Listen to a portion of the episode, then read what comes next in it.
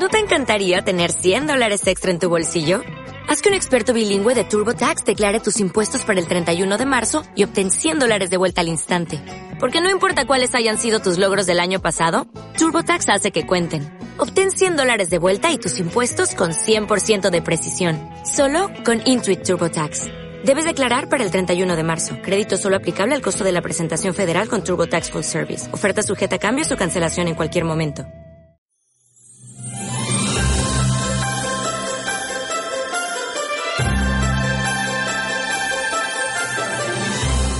Hola, hola. Somos Carmen y Adriana, las creadoras de Cartas Encantadas.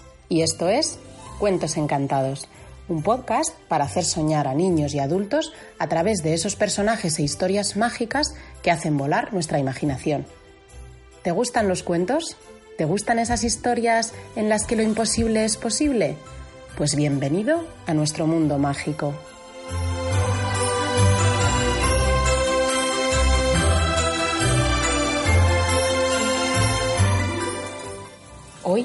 Tenemos un cuento súper especial y mágico, mágico. Es un cuento nuevo de los Reyes Magos. ¿Tenéis ganas de escucharlo? Ya estamos en noviembre, así que es tiempo para escuchar cuentos de los Reyes. Este cuento se titula Los Reyes Magos y el Perrito Perdido. No os lo perdáis porque os va a encantar.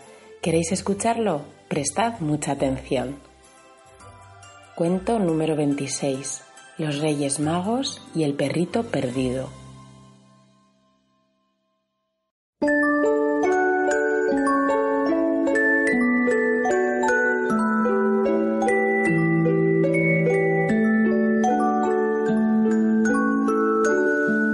La noche había sido muy larga, pero a la vez maravillosa. Un año más, Melchor, Gaspar y Baltasar habían recorrido todos los hogares del mundo visitando a los niños y dejándoles sus regalos junto a sus zapatos. Estaban ya llegando de vuelta al palacio y tanto los reyes magos como los pajes y los camellos estaban agotados y con muchas ganas de irse a dormir. Al llegar al palacio, fueron primero a la cuadra a dejar a los camellos. Antes de irse, se aseguraron de dejarles agua y comida para que pudiesen reponer fuerzas ellos también habían hecho un gran esfuerzo aquella noche para poder llegar a todas las casas. Después, los reyes decidieron ir a la cocina a tomar un vaso de leche antes de acostarse. Al llegar, dejaron sus sacos vacíos en el suelo, se sirvieron un poco de leche, cada uno en su taza, y se sentaron un rato. Estoy muy cansado, pero muy satisfecho, dijo Gaspar. Un año más hemos hecho un gran trabajo. Mientras asentía, Melchor se quedó mirando el saco de Baltasar que estaba en el suelo y dijo Baltasar, tu saco se mueve. Todos se volvieron para mirar el saco y comprobaron que efectivamente la tela del saco se movía sin parar. ¿Qué puede ser? dijo Baltasar acercándose al saco. Ten cuidado, le dijo Gaspar a ver si se te ha metido dentro un escorpión o una cobra del desierto. Baltasar, que era el más valiente de todos, se acercó al saco sin titubear y lo abrió suavemente. De pronto, un pequeño perrito dio un salto y salió del saco. ¡Oh, qué monada! dijo Gaspar al ver el cachorrillo. El perrito, que estaba asustado, se había metido debajo de la mesa. Los tres reyes magos le miraron con ternura. De pronto, Melchor se puso serio y dijo Este perrito tiene que ser de alguno de los niños a los que hemos visitado esta noche. Se habrá metido en el saco mientras dejábamos los regalos. No podemos quedárnoslo. Hay que devolverlo urgentemente antes de que el niño despierte y vea que su perrito no está. ¿Os imagináis el disgusto? Gaspar y Baltasar asintieron con cara de preocupación. Tienes razón, dijo Baltasar. Vamos a cogerlo y lo llevaremos de nuevo a su casa. Tenemos todavía una hora antes de que amanezca. Cuando Baltasar se agachó para coger al perrito, este dio un salto y salió corriendo por la puerta de la cocina que estaba entreabierta. Vayamos a cogerlo, dijo Baltasar, y empezó a correr siguiendo al perrito. Al salir de la cocina y llegar a la sala de estar, vieron que el perrito estaba saltando por encima de los sofás y había mordido un cojín. Estaba despedazando toda la sala. No hagas eso, perrito, pórtate bien. Ven, acércate, que solo queremos llevarte a casa. Al ver que los reyes se acercaban a él, volvió a salir corriendo, cruzó el recibidor y empezó a subir las escaleras. Se dirige a los dormitorios, dijo Gaspar. Vamos por él. Los tres reyes subieron las escaleras corriendo y al llegar al pasillo no había ni rastro del perrito. Vamos a dividirnos, dijo Melchor. Cada uno que entre en un dormitorio, a ver en cuál está. Gaspar fue corriendo a su dormitorio, pero no había señal del perrito. Miró dentro del armario, debajo de la cama, detrás de las cortinas, pero nada. De pronto vio algo debajo de la cómoda. Se acercó y comprobó que era un pequeño charquito. No puede ser. El perrito se ha hecho pis en mi habitación. ¡Qué cochino! Entre tanto, Baltasar estaba revisando su cuarto, pero no veía al perrito por ningún lado, aunque era evidente que sí había pasado por allí, porque todos los cojines estaban rotos y la habitación llena de plumas del interior de los cojines. Madre mía, qué cachorro más travieso, dijo Baltasar, mientras Melchor también buscaba en su habitación. Miró debajo de los muebles y nada. Detrás de las cortinas, nada. Debajo de las camas, nada.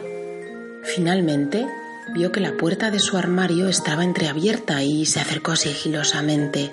Al abrirla, el perrito salió de allí disparado y corrió hacia la puerta del cuarto. Justo en ese momento, apareció por la puerta Gaspar, pero el perrito, que corría muy rápido, se le escapó entre sus piernas. El cachorro siguió corriendo por el pasillo.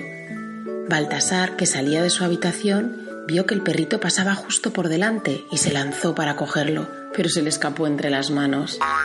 De nuevo se les había escapado y ahora estaba bajando las escaleras. Los reyes corrieron detrás de él, pero cuando llegaron de nuevo a la planta baja, no veían al perrito por ningún lado. Buscaron en el gran salón, en la cocina, en la sala de estar, hasta buscaron en cada rincón de la fábrica de juguetes, pero no había ni rastro del perrito. ¿Qué vamos a hacer? dijo Gaspar preocupado. Solo quedan cuarenta minutos para que amanezca. Pediremos a los pajes que nos ayuden, dijo Melchor, mientras se acercaba a una campana que había en el recibidor y la hacía sonar. Pocos minutos empezaron a llegar uno a uno los pajes, todos menos Federico. ¿Dónde está Federico? preguntó Melchor a los otros pajes. Sigue dormido, Majestad. Ya sabe que es muy dormilón y le cuesta levantarse, dijo uno de los pajes con una sonrisa. No pasa nada, dijo Melchor. Ha tenido una noche muy larga y ha trabajado mucho. Le dejaremos que siga durmiendo. Deberíamos poder conseguir hacer esto sin él. Los reyes explicaron a los pajes lo que había pasado, y como no había forma de encontrar aquel cachorro, todos se pusieron manos a la obra y empezaron a buscar en cada rincón del palacio. Habitaciones, baños, despensa, cuadra, jardín. No había rincón del palacio que no revisasen a fondo, pero nada, no había manera de encontrar al perrito. Se nos está acabando el tiempo, dijo Baltasar. Apenas faltan quince minutos para que amanezca y no sabemos dónde está el cachorro.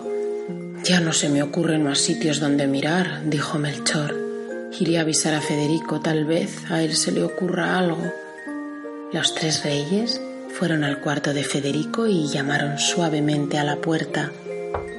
Adelante, dijo Federico. Al entrar en la habitación del muchacho, los reyes no daban crédito a lo que estaban viendo. Allí, junto a Federico, estaba el cachorrito bebiendo leche de un plato. Miren, majestades, he encontrado este perrito que estaba perdido y muerto de hambre y le he dado un poco de comida y de leche. Los reyes se miraron y empezaron a reír. Federico, no te lo vas a creer. Llevamos un montón de rato buscándolo por todo el palacio. Ahora debemos llevarlo junto a su dueño. Baltasar cogió suavemente al cachorrito, que ya no estaba tan asustado, y los tres reyes magos salieron del palacio. No se sabe cómo, por eso son magos. En pocos minutos los reyes llegaron a casa del dueño del perrito. Estaba a punto de amanecer, apenas faltaban dos minutos para que empezara a salir el sol. Los reyes dejaron al perrito en el salón, se despidieron de él y salieron rápidamente de la casa, justo en el momento en el que asomaban los primeros rayos. Mientras se iban, vieron cómo el perrito los miraba desde la ventana. Hasta el año que viene, amigo, le dijeron los reyes despidiéndose de él con la mano. Ya de vuelta en el palacio, los reyes estaban muy cansados. Este año sí que había sido agotador y era hora de ir a dormir. Y colorín colorado, este cuento encantado se ha acabado.